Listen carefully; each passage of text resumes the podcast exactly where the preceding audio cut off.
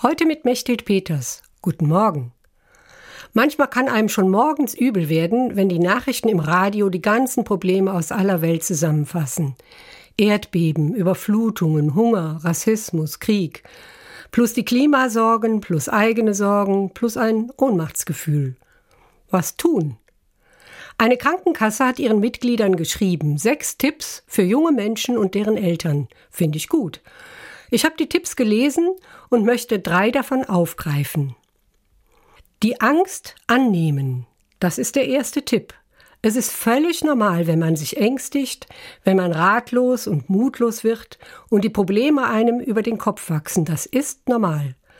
Ans Fenster stellen, tief atmen. Die Angst kommt wie eine Welle, aber die Welle zieht sich auch wieder zurück, wie am Meer. Die Probleme ändern sich nicht, aber wenn man die Angst mit dem Atmen annimmt, kann man sie auch mit dem Ausatmen wieder loslassen und mit mehr Luft und Mut dem Leben in die Augen schauen.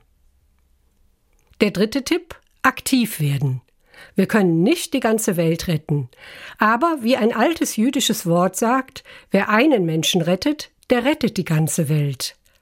Einen Menschen heute unterstützen, einem Menschen helfen, das schaffe ich. Und meine Mutter hat immer ein Kirchenlied gesungen. Sing, bet und geh auf Gottes Wegen, verricht das Deine nur getreu. Daran kann ich mich auch gut orientieren, das meine, nicht mehr, nicht weniger.